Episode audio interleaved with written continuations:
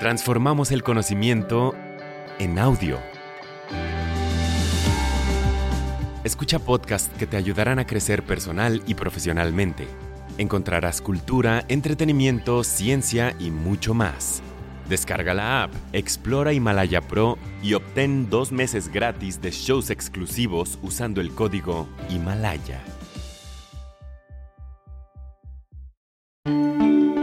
Bienvenidas y bienvenidos a Big Think para llevar.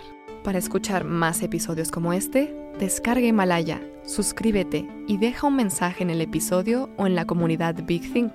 Himalaya es tu hogar para aprender con expertos sobre la marcha. El tema de hoy es ¿qué hace a alguien gay?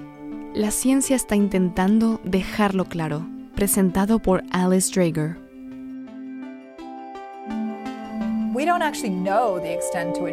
En realidad, no sabemos hasta qué punto el género está construido socialmente porque no se puede hacer un experimento en el que se elimine la cultura y ver qué pasa. Así que no sabemos hasta qué punto.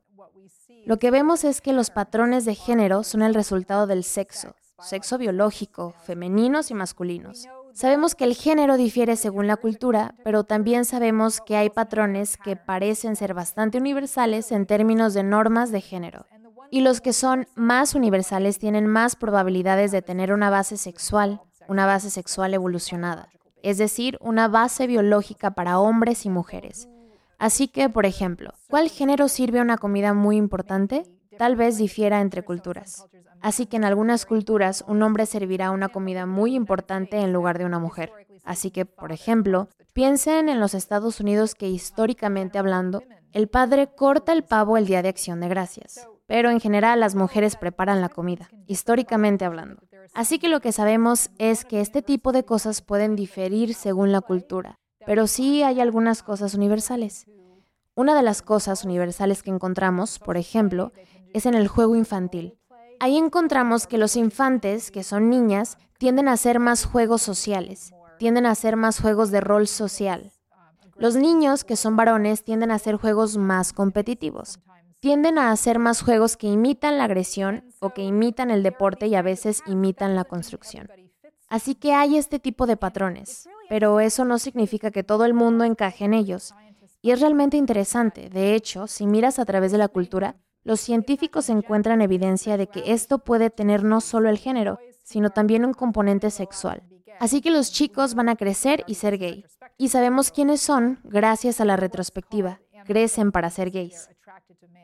Son lo que se llama androfílicos, es decir, que se sienten atraídos por los hombres y la mayoría de las mujeres también se sienten atraídas por los hombres. Así que la mayoría de las hembras son androfílicas y un pequeño porcentaje de los chicos son androfílicos. Van a crecer para ser androfílicos. Sabemos que, históricamente hablando, a través de las culturas, tienden a ser más femeninos en términos de intereses. Están más interesados en el juego de roles sociales, por ejemplo, están más interesados en ayudar a sus madres. Están más interesados en asociarse con las niñas desde pequeños y más interesados en vestirse como niñas, por ejemplo. Eso no significa que sean niñas, pero nos sugiere que la sexualidad y el género tienen componentes de interacción en ellas. Que el género no solo es un papel social, sino que tiene algo que ver con la sexualidad.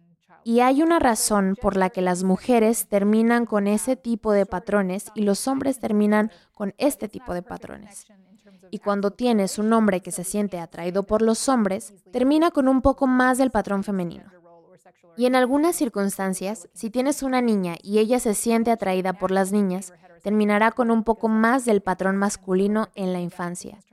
Así que el género y la orientación sexual parecen tener algún tipo de conexión entre sí, pero no es una conexión perfecta en términos de correlación absoluta. Así que no podemos decir que podemos predecir fácilmente lo que sería el rol de género u orientación sexual de alguien simplemente mirando alguno de los componentes. La evolución favorecería naturalmente la heterosexualidad porque así es como se consiguen los bebés.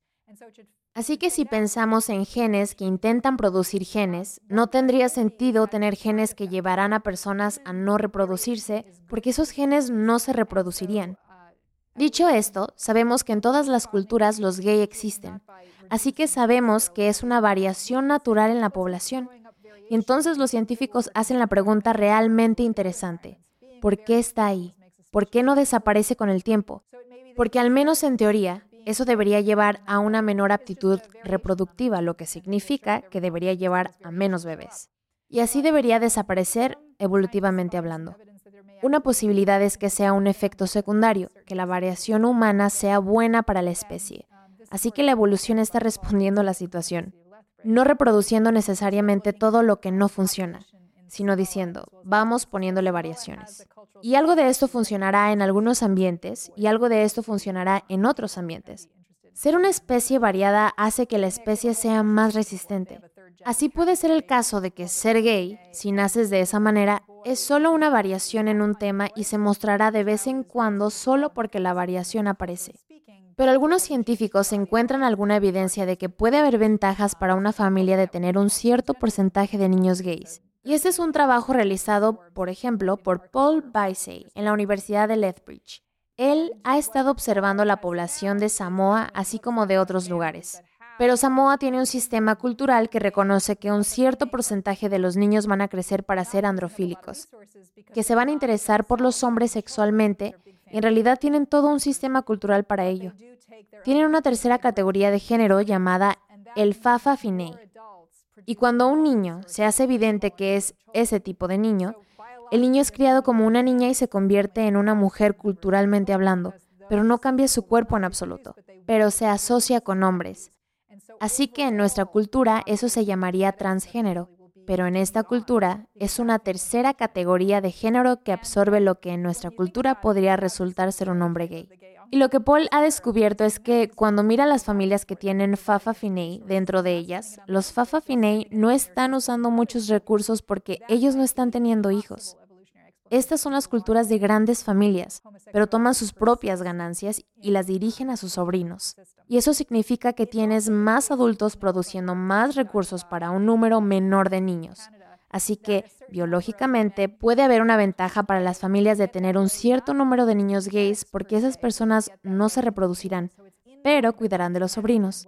Y así, sobre toda la población, la genética de la familia continuará porque esa familia tiene una ventaja genética. Y ya sabes, cuando piensas en ello, tenemos esta especie de estereotipo del tío gay que cuida de las sobrinas y los sobrinos en términos de proveerlos y proveerles recursos extras. Y no los gastan en sus propios hijos, lo gastan en los hijos de sus hermanas y hermanos.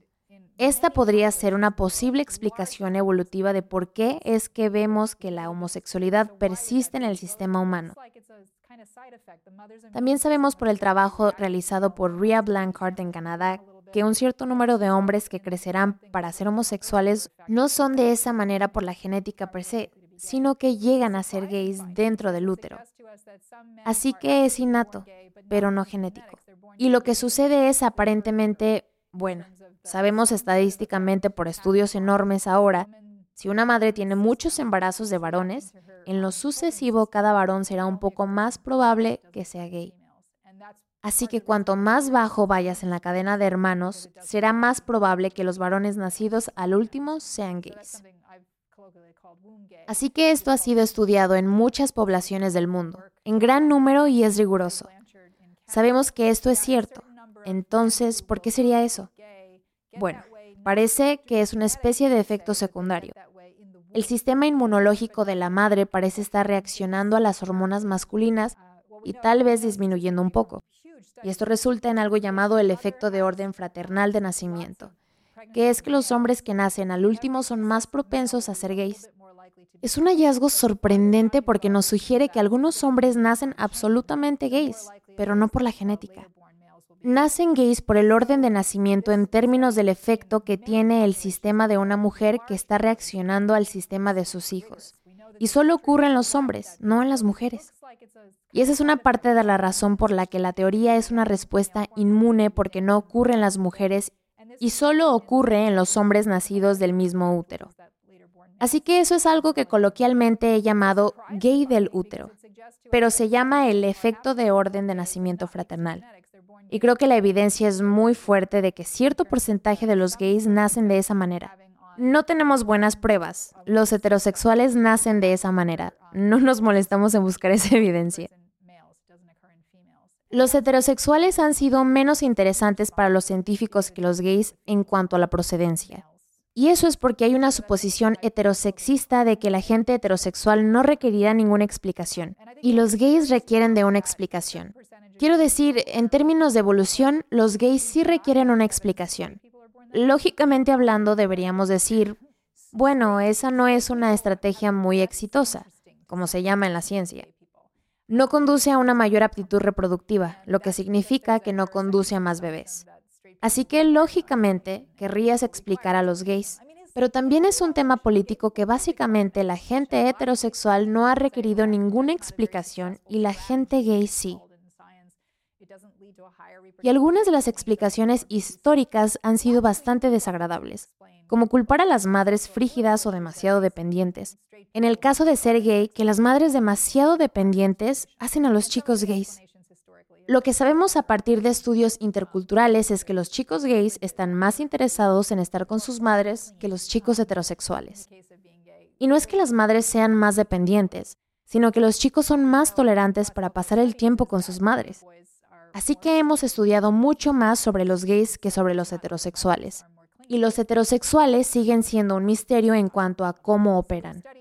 ¿Qué los hace heterosexuales? No lo sabemos realmente. Tampoco sabemos por qué los gays se atraen entre sí, ni por qué los heteros se atraen entre sí. Tenemos pistas sobre los olores y sobre las interacciones genéticas y sobre la simetría facial, pero sabemos muy poco sobre por qué los heterosexuales son heterosexuales y por qué los gays son gays. ¿Quieres oír más episodios como este? Suscríbete a Himalaya, tu hogar para aprender con expertos sobre la marcha.